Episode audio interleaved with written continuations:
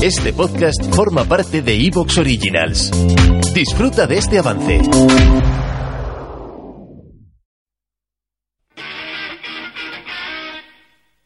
¡Revuelta en el fenopático!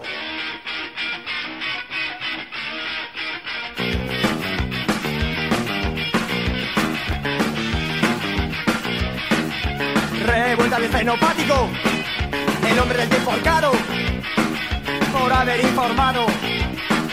Granizos, rayos, truenos y viento huracanado. La asamblea de Majaras se ha reunido. La asamblea de Majaras ha decidido. La asamblea de Majaras se ha reunido. La asamblea de Majaras ha decidido. Mañana sol.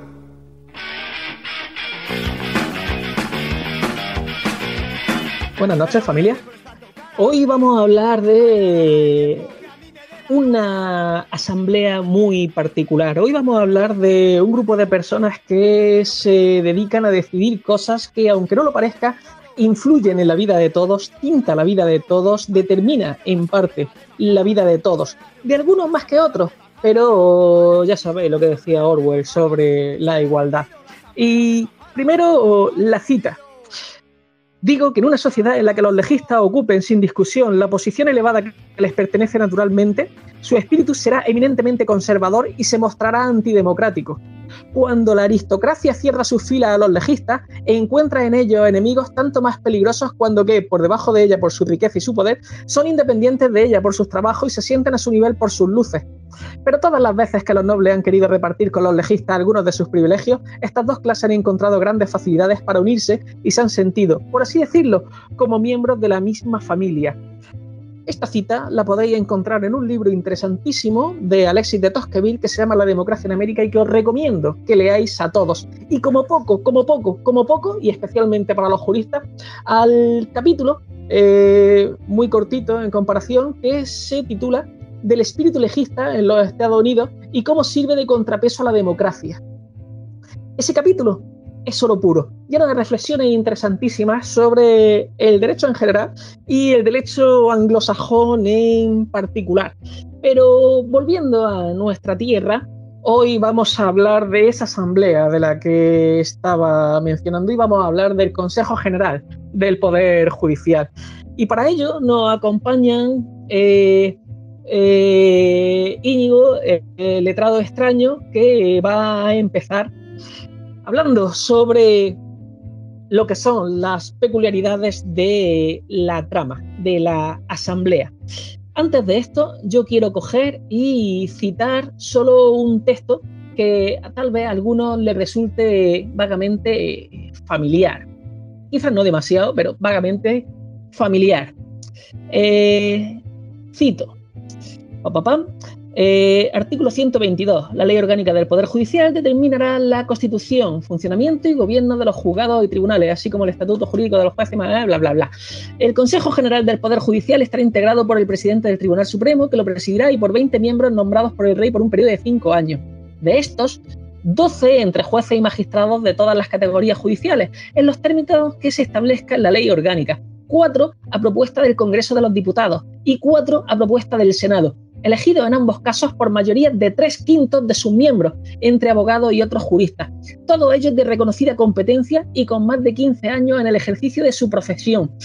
Esto, señores, es la Constitución española, que a día de hoy tal vez podríamos catalogarla como uno de los libros más vendidos y leídos de la fantasía épica, pero sigue siendo el marco legislativo que en teoría nos rige a todos. Cuando penséis en el grupito de, de apandadores que mantiene bloqueado el cambio de estas instituciones según dice la Constitución, preguntaros por qué se llama constitucionalistas a los que más se oponen al cumplimiento íntegro de la Constitución del país porque eso eh, debería darnos pistas sobre cómo seguir y sobre todo sobre cómo cambiar la asamblea de referencia.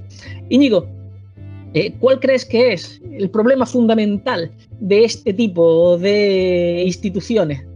Muy bien, pues eh, vamos a ver, el problema fundamental eh, pues es, eh, es, el de todos los sistemas complejos y una máxima ¿no? que, que, típica de ingenieros, ¿no? es aquello de que se puede crear un sistema a prueba de tontos, pero no a prueba de malicia deliberada.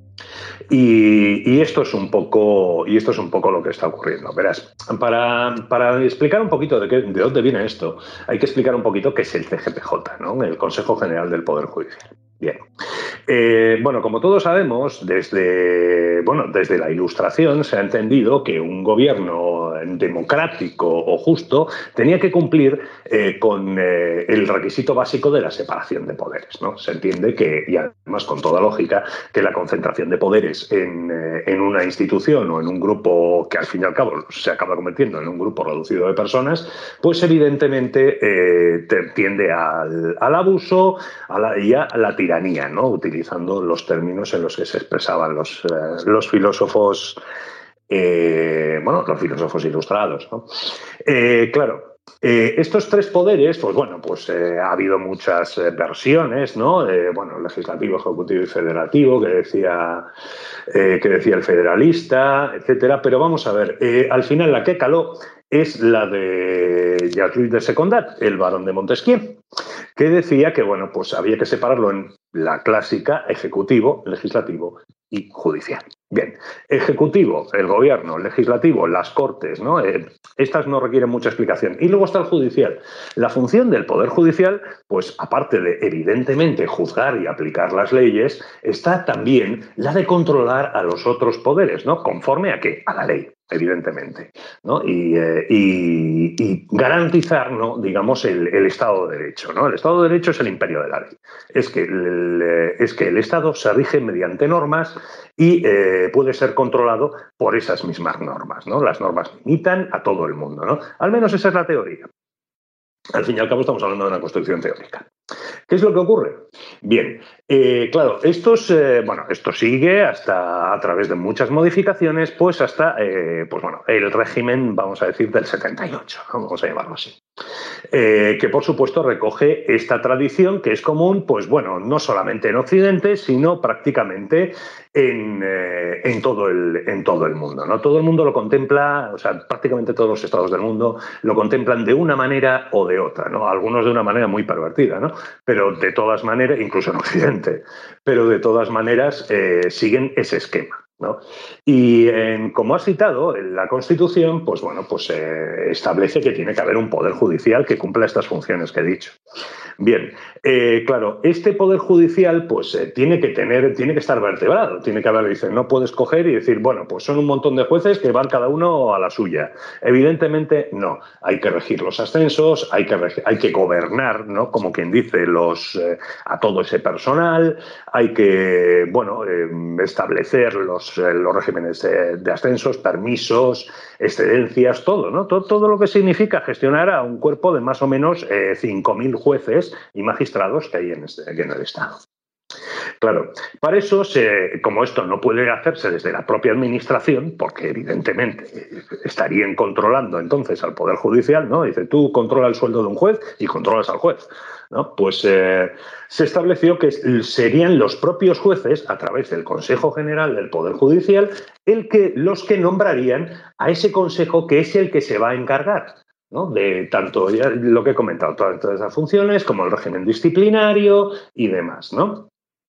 ¿Qué es lo que ocurre? Bueno, como has leído, el artículo que has leído de la Constitución, pues precisamente eh, deja el tema muy abierto. ¿no? Dice, bueno, dice que serán nombrados eh, pues eh, serán nombrados un Consejo General del Poder Judicial de 20 vocales y que al menos cuatro de ellos, bueno, pues sí, cuatro por cada Cámara, cuatro Congreso, cuatro Senado, o sea, ocho, eh, serán, eh, pues bueno, pues serán nombrados entre juristas de reconocido prestigio con más de 15 años de experiencia, etcétera, etcétera. Esto se hace para que, eh, pues bueno, el Consejo General del Poder Judicial no esté compuesto únicamente por jueces, sí por profesionales de, los tribunales, pero de distintos estamentos, ¿no? Y que puedan ser nombrados, pues, por, los representantes, ¿no? En teoría, del pueblo que, están en las cámaras. Al fin y al cabo, hay que tener en cuenta que de los tres poderes del Estado, y esto es importante por cuando hablamos de, luego hablemos de métodos de renovación, solo hay uno de los poderes que es elegido directamente por la población, que es el legislativo. Luego del legislativo sale el, eh, sale el, ejecutivo y también los miembros del, del CCPJ. ¿Vale? Se articuló así, diciendo, dice, bueno, aquí hay un, solo, digamos, eh, uno solo de los poderes, que es quien tiene la, digamos, la legitimidad democrática por sufragio directo, y, bueno, pues los otros dos van a depender de él.